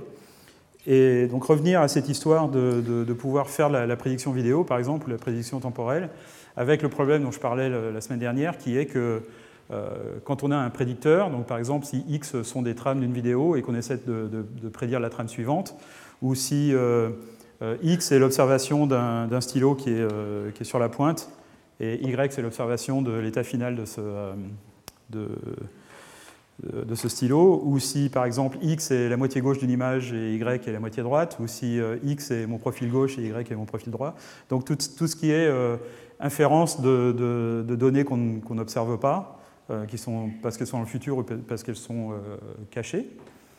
et le fait que le, monde physique est essentiellement imprédictible, donc il y a probablement toute une, série, un spectre de possibilités qui peuvent se passer, comme le crayon qui tombe dans une direction ou une autre. Alors quand on va observer le futur, le, crayon qui tombe, on va observer ce point-là, mais il s'avère que notre système avait prévu un autre angle. On ne veut pas punir le système pour avoir fait la, mauvaise prédiction. Euh, euh, on, veut lui, dire c'est c'est parfaitement euh, correct d'avoir fait cette prédiction parce que tous ces points en fait sont sur une espèce de surface de possibilités. Surface, ensemble, distribution, enfin appelez ça comme vous voulez, je représente ça comme une surface.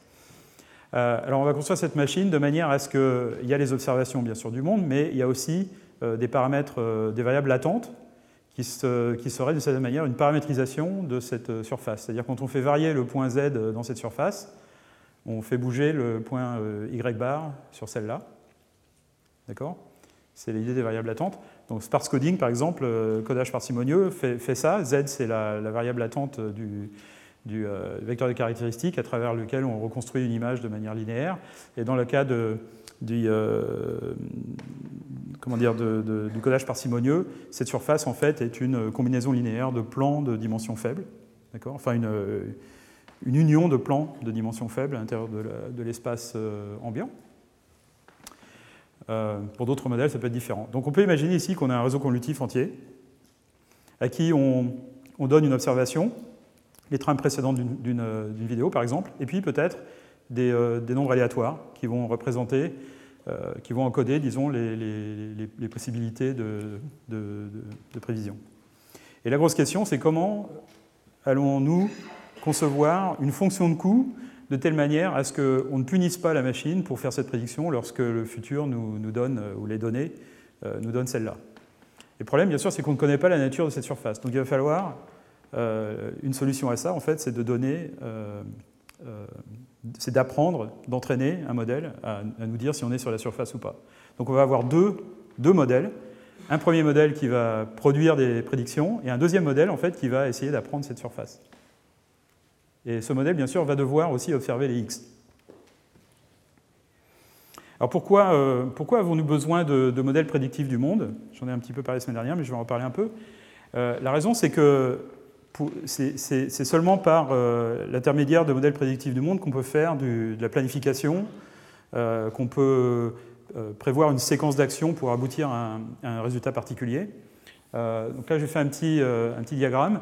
imaginons que le, monde, en fait, est un système dynamique, d'accord? Donc il y a un état interne psi t-1 qu'on n'observe pas. Et puis, ça passe par une fonction, la fonction d'évolution du monde, disons, et ça produit psi t. Donc on ne peut pas observer psi, on ne connaît pas t. La seule chose qu'on observe, c'est qu'une fois de temps en temps, on peut mesurer des choses sur t. Donc par exemple, on récupère une image, d'accord? Euh, donc ça, c'est une représentation partielle en fait de l'état interne de, psi, cette, euh, variable x qui serait, observée. Euh, et puis ce qu'on peut faire aussi, bien sûr, c'est agir sur le monde, c'est-à-dire lui donner une, action qui va probablement influer son état futur. Mais il y a un impondérable qui, est dû au fait qu'on ne peut pas observer l'état complet. Bon, peut-être le monde est intrinsèquement stochastique, bien sûr, en vrai, le monde est quantique, mais, euh, mais, même en imaginant que le monde est déterministe, mais simplement non complètement observable, euh, il y a tout un tas de choses qu'on ne peut pas prédire, simplement parce qu'on n'a pas une vision complète de l'état interne du monde.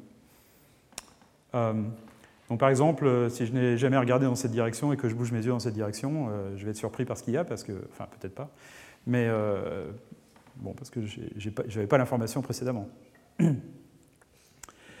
Alors, il faut donc un modèle un modèle prédictif du monde pour pouvoir faire de la, planification, parce que donc on a un contrôleur. Euh, le contrôleur, en fait, le but du contrôleur, c'est de, mener le monde à un état particulier. D'accord? Le monde inclut, l'état du monde inclut soi-même, d'ailleurs, si, on est, un robot ou quelque chose comme ça. Mais imaginons un scénario, par exemple, d'un dialogue homme-machine. Donc voilà la machine, et voilà la personne euh, à qui la machine parle. Euh, le but de la machine, en fait, est d'amener la personne avec qui on fait le dialogue à un état mental particulier qui correspond à cette personne est contente d'avoir reçu la réponse à la question qu'elle posait, ou euh, la personne nous a demandé, de, par, intermédiaire de X, de réserver une table à un restaurant, et donc euh, à la fin, il faut que le monde soit dans l'état qui corresponde à la table réservée et le client content. donc, donc une autre situation possible, c'est euh, le monde est un, jeu de, Go ou d'échecs, et puis euh, on veut bien sûr amener euh, ça à une, position gagnante.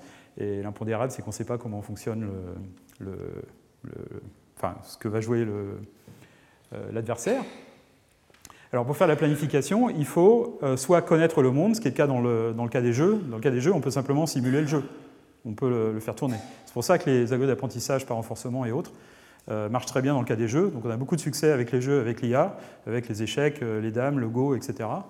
Euh, parce que en fait, le monde est entièrement simulable de manière très rapide, et donc ça, marche très bien.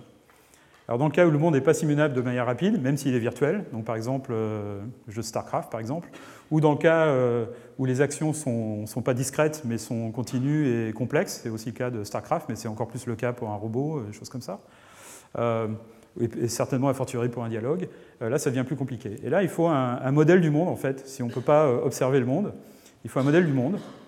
Donc ce modèle du monde, on peut voir ça comme un, réseau de en fait, qui va prendre l'état du monde à un instant, t, ou disons une estimation de l'état du monde, c'est pour ça qu'il y a une barre au-dessus, qui va bien sûr être incomplète, et qui va essayer de prédire, euh, voilà, disons, une possibilité sur l'état du monde futur. Bien sûr, ça ne va pas pouvoir être une prédiction unique parce qu'il y a beaucoup d'incertitudes là-dedans. Euh, et cet état peut être observé par le contrôleur qui va déterminer l'action à prédire. Alors l'intérêt d'avoir un modèle du monde comme ça, sous forme de réseau de neurones par exemple, c'est qu'on peut rétropropager des gradients à travers, c'est-à-dire qu'on peut dire, euh, si je modifie mon action maintenant, on peut ignorer le monde réel, simuler une séquence d'actions à, partir de notre, euh, modèle forward, et, donc du coup inférer une séquence d'actions qui va amener le monde simulé à un état particulier. Et puis ensuite, on peut jouer cette séquence d'actions sur le monde réel pour euh, effectivement euh, euh, obtenir ce, résultat. Alors, dans le cas où le, monde n'est pas... donc, il y a, ce, ce, type d'architecture, de, scénario, quelquefois dans le contexte de l'apprentissage par renforcement, c'est appelé l'architecture acteur critique. Donc ça, c'est un acteur, ça, c'est un critique. Et ce que prédit en fait ce critique, c'est une valeur de, renforcement, quoi, de, de, récompense, simplement. Mais euh, il y a des situations plus, euh, plus complexes où, en fait, ça, c'est un, espèce de modèle complet forward du monde qui permet de faire la planification. Euh, en fait, c'est aussi un modèle relativement standard en théorie, de la commande optimale, où on a un modèle du système à piloter et puis on peut faire calculer une séquence d'actions qui va amener le système à un état particulier. Donc on va avoir deux problèmes. Un qui, va être euh, apprendre un modèle forward du monde, et puis l'autre, euh, apprendre un contrôleur qui va amener ce, euh, système dans, un état désiré. Donc c'est ça l'intérêt en fait de pouvoir entraîner des modèles prédictifs du monde, c'est ensuite pouvoir faire la planification, savoir ce qui va se passer quand on fait une action particulière ou simplement quand on fait rien. Et c'est un petit peu l'essence de l'intelligence. Donc il y a la, capacité à prédire est d'une certaine manière l'essence de l'intelligence. Alors voilà une, expérience qu'on a fait, enfin je, n'en fais pas partie, mais euh, que mes collègues de Facebook AI Research ont fait, certains de mes collègues, donc Adam Lehrer, Sam Gross et Roy Fergus, qui sont, euh, tous les trois à Facebook. Euh, leur papier vient de sortir. Donc ce qu'ils ont, c'est ils, ont, ils ont déjà produit un système, euh, Sam et Adam ont produit un système qui est en fait une interface entre Torch et un moteur de jeu vidéo 3D qui s'appelle Unreal. donc Unreal, Unreal, Engine, c'est un, ça, un moteur de jeu en 3D qui, intègre la physique, de certaine manière, physique simple, où les objets il y a de la gravité, les objets ont de l'inertie, etc. Ils peuvent s'entrechoquer et tout, faire des collisions. Euh, en fait, on a interfacé, euh, Adam et Sam ont interfacé Torch au, euh, moteur Unreal. Et donc ça permet d'agir sur le monde virtuel de Unreal et de récupérer une image après un pas de simulation, par exemple. Alors voilà un exemple où on a trois cubes qui sont empilés les uns sur l'autre. on, on branche euh, un réseau convolutif et ce qu'on demande au réseau convolutif, c'est nous dire d'une part, est-ce que, cette, euh, tour va tomber? Donc c'est simplement une classification binaire. Euh, et un petit peu plus compliqué, on lui demande aussi dans quelle position vont être les, cubes, disons dans un instant ou, à la fin. Donc ça, c'est une espèce de modèle forward du, de, la physique de cette situation. Hein. Et bien sûr, on peut faire ça facilement parce qu'on peut simuler des tas de situations. voilà ce que ça donne. Euh, voilà une image euh, qu'on donne au système. Voilà ce qui se passe en réalité. Donc ce sont les masques de, ces, deux, euh, blocs. Et puis voilà ce que prédit le, le, modèle forward. Donc c'est simplement un réseau convolutif qui produit une image, une image de masque. voilà cette autre situation. On voit à peine le bloc rouge qui est en dessous. Mais le système prédit effectivement que ce bloc jaune va tomber dans cette direction. Enfin, c'est un peu flou, mais il fait une prédiction raisonnable. Pareil ici, il prédit à peu près correctement euh, où vont tomber les choses. Ensuite, on, donc on peut entraîner ça sur des images virtuelles avec des textures diverses et variées, et ensuite l'appliquer des images réelles. Ça, c'est des images réelles avec une, avec une caméra vidéo. Et en fait, les, prédictions ne sont pas mauvaises. Ça ne marche pas parfaitement, mais ça marche à peu près. Encore d'autres exemples ici. Donc là, il se plante un petit peu. Pas trop quand même. Euh, là, par contre, euh, il, prévoit, que, enfin, en vrai, la, tour s'écrase, mais en fait, c'est un petit peu ambigu. on ne peut pas voir ici que ce, cube est, derrière, donc euh, qui tomberait. Et le, système prévoit qu'il ne va pas tomber. Mais d'une manière générale, ça, marche. Enfin, il prévoit dans quelle direction euh, tout ça va tomber, donc il peut apprendre une espèce de physique qualitative à partir d'observations simplement. Euh, et puis il est correct euh, environ 90%, euh, 89% du temps sur des images synthétiques, un petit peu moins sur les images réelles, dans les 66 ou quelque chose comme ça, avec diverses architectures, etc. alors cette idée de, prédiction aussi est très importante pour faire la prédiction vidéo, donc avec des images, des vidéos naturelles. Et alors là, je vais reparler de cette, de cette idée d'avoir une fonction de coût entraînable qui va nous dire si on est sur la, surface des, possibilités ou pas. on appelle ça l'apprentissage adversaire ou l'apprentissage génératif adversaire. Donc, Generative Adversarial Network, GAN, c'est une idée de Ian Goodfellow qui date de, un peu moins de deux ans, enfin un an et demi à peu près. Euh, une idée qu'il a eue quand il était étudiant chez Yoshua Benjo à Montréal. Depuis, il a fait un passage à Google et maintenant il est à OpenAI et, euh, depuis quelques semaines. alors l'idée est simple on va avoir un réseau discriminateur qui va être entraîné. Euh, pensez à un réseau convolutif, typiquement. Euh, et lui, il va être entraîné à faire une classification binaire qui va, va nous dire si l'image qu'il reçoit en entrée est une vraie image qui vient de la base de données ou est une image euh, fausse qui a été générée par un générateur. Donc, ça, c'est notre prédicteur. Donc imaginez par exemple qu'on veut faire de la prévision vidéo. ce générateur en fait observe quatre trames euh, et euh, prédit euh, une, trame, la trame suivante. Mais bien sûr, notre base de données contient cette trame, donc on a aussi la vraie trame. Et ce discriminateur va être entraîné à nous dire si la trame qu'on lui donne est, celle qui, une qui a été générée par ce, par ce générateur ou qui, a été, qui vient de la base de données. D'accord?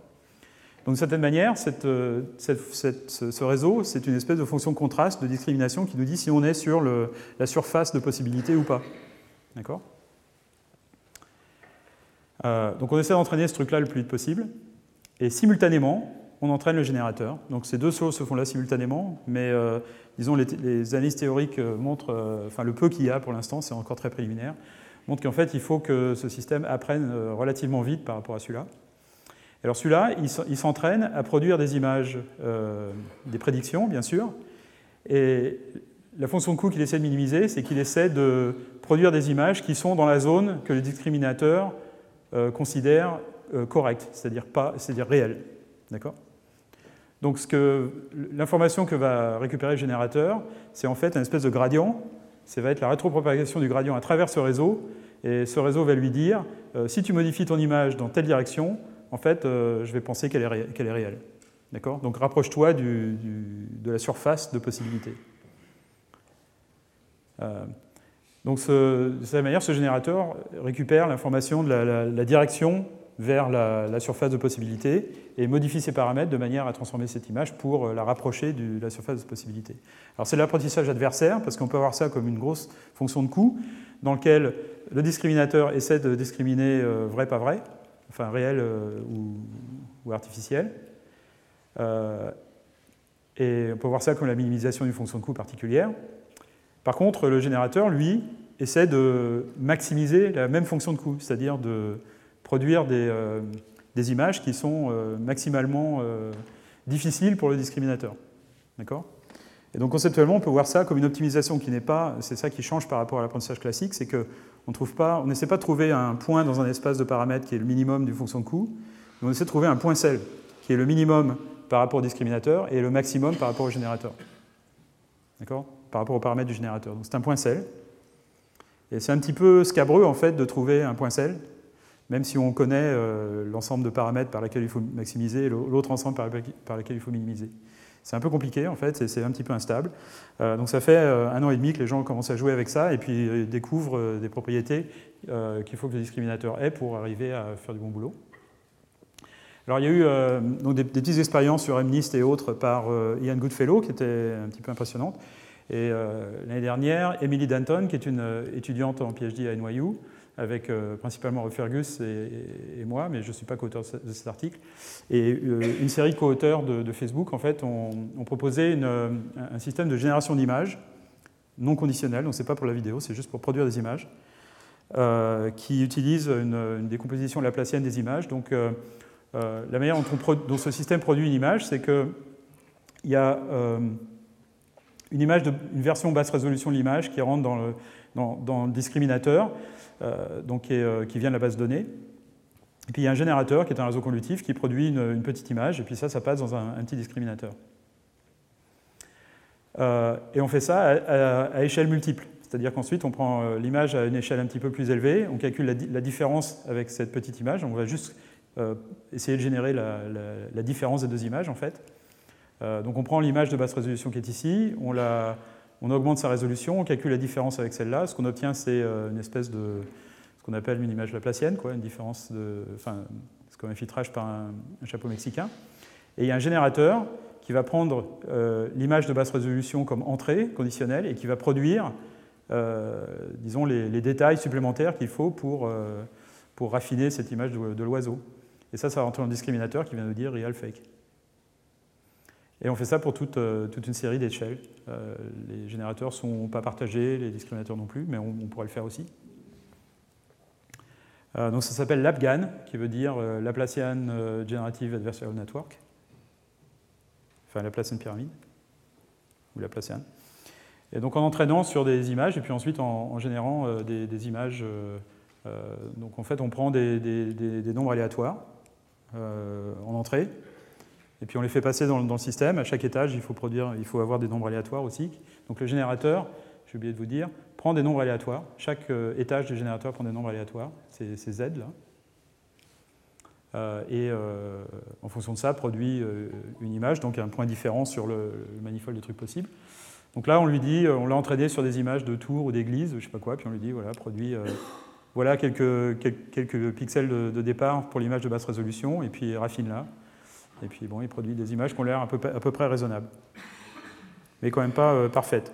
Depuis, avec Radford, euh, donc Radford, Metz et Shintala. Euh, Radford et Metz sont euh, dans une start-up à Boston. En fait, Radford va à OpenAI. Sumit Shintala est un ingénieur de recherche à, Facebook. très récemment, en fait, on produit un, système qu'ils appellent DCGAN. le C veut dire convolutif. Et ils ont entraîné ça sur tout un tas de bases de données, mais en particulier sur des images de, de chambres à coucher. Et ça, ce sont des images de chambres à coucher produites par leur, euh, par leur système euh, à partir d'une collection de nombres aléatoires, en fait, d'entrée dans le, truc. Et c'est incroyable parce que euh, ces images de chambres à coucher ont l'air tout à fait raisonnables. Elles ont toutes tout un lit, la plupart ont des fenêtres, quelques-unes ont des armoires. Elles sont différentes de tous les exemples de la base d'apprentissage. Et donc c'est assez extraordinaire parce que c'est une espèce de, euh, le fait que ça marche, c'est, à mon avis, vraiment, euh, vraiment bluffant. Et ça, aboutit en fait à quelque chose que les gens en reconnaissance des formes euh, cherchent depuis longtemps, qui est la paramétrisation d'une surface de possibilités qui peut être très compliquée, très courbée, avec une topologie compliquée. Et on peut en fait la paramétrer à travers cet apprentissage adversaire par euh, des nombres aléatoires euh, tirés uniformément sur un hypercube ou euh, une gaussienne ou quoi que ce soit, en fonction de, comment on génère les, X, les, Z durant l'apprentissage. Donc ça, c'est vraiment, vraiment bluffant, et ça nous fait dire qu'il y a quelque chose de très très profond derrière et que c'est une technique très générale qu'il faudra utiliser pour pas mal de choses. Mais on peut voir ça, on peut réduire ça à l'idée d'avoir une fonction de coût entraînable, en fait, etc. Enfin, alors, ils ont mis leur code euh, en torche là, disponible sur, euh, sur le web. Euh, il y a plusieurs versions aussi en TensorFlow et autres maintenant qui ont été implémentées. Puis des gens ont joué avec. Alors, ça, c'est une personne qui a entraîné un DCGAN sur, les, sur des personnages de manga. Et puis ensuite, on peut tirer des, des, nombres aléatoires, puis produire un personnage de manga ou faire une trajectoire continue dans cet espace de nombres aléatoires pour puis, produire une image à chaque fois. Et donc, on a cette évolution continue de de caractères de manga ici qui changent euh, plus ou moins progressivement d'une nature à une autre. Euh, c'est assez, amusant. Et puis, euh, comme l'espace des nombres aléatoires dans lequel on, fait on tire ces, échantillons pour produire des images est plat, de cette manière, donc c'est un, hypercube de, de densité uniforme ou une gaussienne ou quelque chose comme ça, les nombres z, on peut les tirer un peu où on veut. Comme il est plat, ça veut dire qu'on peut faire, euh, il, y a, les propriétés arithmétiques qui sont similaires à ce qu'on voit dans Word2Vec, euh, c'est-à-dire euh, on peut prendre une image d'une personne, on peut retrouver le, vecteur d'entrée du générateur en fait, qui aurait produit cette image par descente de gradient. et à partir de ça, on peut, construire l'image. Donc on prend ce vecteur, on construit une image, c'est une personne avec des lunettes. Euh, on prend un autre vecteur qui reconstruirait une personne, euh, un, homme sans lunettes, et puis ensuite on ajoute le vecteur qui correspond à une femme sans lunettes, et le résultat c'est qu'on a le vecteur d'une femme avec lunettes. Euh, donc c'est assez étonnant parce que dans cet espace abstrait de nombres aléatoires, en fait, le système a découvert une espèce de compositionnalité de femme, homme, lunettes, pas lunettes, etc. Donc chacune de ces choses correspond à une direction dans cet espace. c'est assez bluffant. Euh, c'est quelque chose dont on avait parlé dans la leçon inaugurale. On peut appliquer cette méthode pour la prédiction vidéo euh, naturelle, euh, donc à partir d'images naturelles. voilà ce qui se passe quand on. J'ai peut-être montré cet exemple précédemment, mais voilà ce qui se passe quand on essaie d'entraîner un prédicteur à prendre donc un réseau convolutif spatio-temporel qui prend quatre trames d'une vidéo et qui ensuite est passé dans un réseau déconvolutif qui essaie de, produire les trames suivantes dans la vidéo, de prédire. Et si on entraîne ce prédicteur avec euh, un critère de moindre carré, donc minimise simplement le, carré de l'erreur avec la, trame qui est effectivement observée dans la base de données, on obtient des prédictions très floues. Pourquoi on obtient des prédictions floues? C'est que euh, la meilleure chose que le système peut faire, c'est prédire la moyenne de toutes les possibilités en fait, qui, sont, euh, qui, sont observées dans la base de données. Et le système, en fait, très rapidement, voit que quand on a un contour, il peut bouger d'un côté et de l'autre sans vraiment savoir dans quelle direction. Donc il, calcule une moyenne d'images avec où les objets bougent, et le résultat, c'est que l'image est toute floue. Alors, bien sûr, la solution à ça est l'apprentissage, une solution à ça est l'apprentissage adversaire. Donc voilà une certaine représentation. Donc ça utilise aussi cette idée de, représentation laplacienne des images à échelle multiple. Euh, aussi bien pour l'analyse des, trames qui sont observées que pour la, génération de la, trame qui est produite. Et c'est un réseau convolutif assez gros en fait. Donc je passe ces détails. Euh, voilà les quatre, trames, observées. Voilà les trames qui sont effectivement euh, présentes dans la, base d'apprentissage. voilà les prévisions, les prédictions qui sont produites par un système qui est entraîné avec un moindre carré. Et donc c'est tout flou. sans ça, c'est la première frame, c'est la deuxième, c'est tout flou. Euh, avec un, critère L1, donc somme des valeurs absolues des différences entre la trame produite et la trame désirée. On obtient aussi des résultats flous, donc c'est un petit peu plus robuste, mais c'est quand même flou. Ça, ici, on minimise euh, non pas les erreurs entre les différences de pixels, mais des erreurs sur la position des, contours en fait, dans l'image. Donc c'est euh, gradient difference loss, mais c'est toujours, flou. Et ça, c'est avec apprentissage adversaire, c'est plus flou. Donc c'est quand, même, euh, quand même bien. Mais il y a quand même des artefacts euh, d'un petit peu haute, euh, haute fréquence qu'on ne voit pas très bien ici, qu'on peut corriger avec un tout petit peu de, ce critère GDL en fait, qui, qui évite que ce truc-là parte un peu dans les choux. Donc ça marche bien, quoi. On, résout ce problème du, floutage qui est dû au fait qu'on punit la machine pour faire la mauvaise prédiction qui est quand même dans le bon ensemble. On insiste pour qu'il fasse la prédiction exacte et comme il ne peut, pas le faire, il, il calcule une moyenne de toutes les, prédictions qu'il euh, observe. Euh, donc ça résout vraiment ce problème. Ça ne résout pas complètement parce que si maintenant on essaie de faire des prédictions à long terme, euh, au bout d'un moment ça part dans les choux. Donc bon, le, problème n'est pas complètement résolu de la, prédiction vidéo naturellement, mais c'est clair qu'on fait, on fait des progrès. Quoi, à part, on passe de ce genre de prédiction à ça, ce qui est quand même beaucoup plus, beaucoup plus correct. Donc on voit dans quel sens bouge les, cette, cette, cette, boule là, bouge. Euh, donc voilà quelques autres exemples d'ensemble de, six trames. Les premières quatre trames sont euh, entourées de noir. Les trames prédites, les deux trames prédites sont entourées de rouge. Donc ça, c'est avec euh, critère L2, marche pas. Et ça, c'est avec critère adversaire. Et en gros, les, prédictions sont à peu près correctes. bon, ça floute très vite au bout d'un moment, mais quelques, quelques trames, en fait, on arrive à faire des, prédictions à peu près correctes.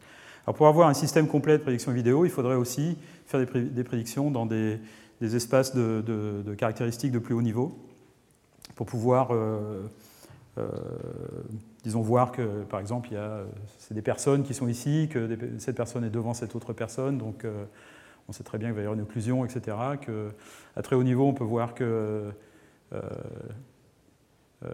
petite fille va, souffler sa bougie, etc. Donc il y a tout un tas de choses qu'on peut, qu'on peut prédire, euh, disons, à un niveau conceptuel plus élevé. Ce serait intéressant de pouvoir faire ça. À terme, bien sûr, un but ultime serait avoir un système qui regarde, je sais pas, une vidéo d'un d'un comment dire d'un épisode de Hercule Poirot par exemple et puis au moment où Hercule Poirot va dire et l'assassin est le système peut en fait prédire qui va être l'assassin mais bon, ça va nous prendre un certain temps, j'en ai peur, parce qu'il faut non seulement faire la prévision vidéo, mais aussi comprendre la nature humaine, euh, etc., ce qui est possible, ce qui n'est pas possible. Donc c'est bien sûr compliqué, c'est ça qui rend ça intéressant. C'est ça qui rend ce genre d'épisode intéressant. Mais euh, vous voyez qu'il n'y a pas de limite, en fait, euh, un petit peu à la, complexité de, ce problème de prévision. Et si on peut le résoudre exactement, en fait, c'est peut-être la, clé de, de, progrès significatif en intelligence artificielle. Voilà, c'est fini. Euh, alors, je vais parler un peu plus longtemps que prévu. Euh, comme je vous l'avais promis, on va avoir une session de, questions. Euh, alors, certains ont posé des questions sur, sur Internet. Merci. Retrouvez tous les contenus du Collège de France sur www.colège-2-france.fr.